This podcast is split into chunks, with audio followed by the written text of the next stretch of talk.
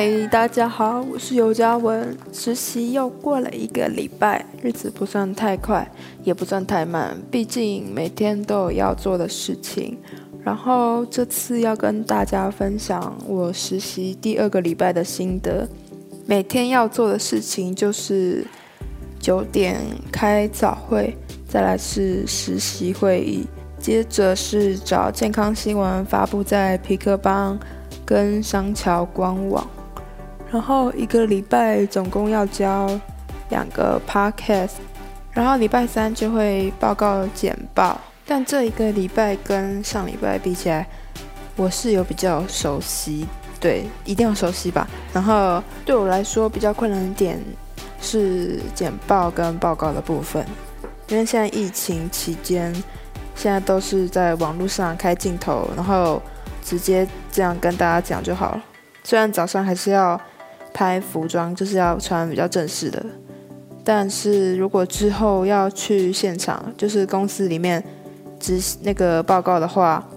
可能对我来说会更紧张，因为现在在那个试训的时候，我其实报告前就其实就蛮紧张的，所以我有点没办法想象我之后在大家面前报告会是什么样的什么样的状况。我现在 PPT 主要改善的。就是关于我的简报内容，就是包括字形大小，还有字数，还有报告的语调，这也是我要注意的。接着是我觉得最困难的 podcast 部分，虽然剪辑我现在是有点克服了，但是录制 podcast 对我来讲真的是非常大的压力。因为我觉得录 podcast 的时候，我就在自言自语，然后自言自语的话，我就会不知道我自己该讲什么，因为我很少这样做，应该很少人都这样做吧。所以录 podcast 对我来说真的是非常困难。但能在实习的时候学到 podcast 也算是一个很酷的经验，因为我没有想到说实习我能学到说怎么去录制 podcast 跟怎么去剪辑 podcast，还有这礼拜第一次尝试写稿，就是在旁边听老板采访医师，然后我就负责在旁边记录，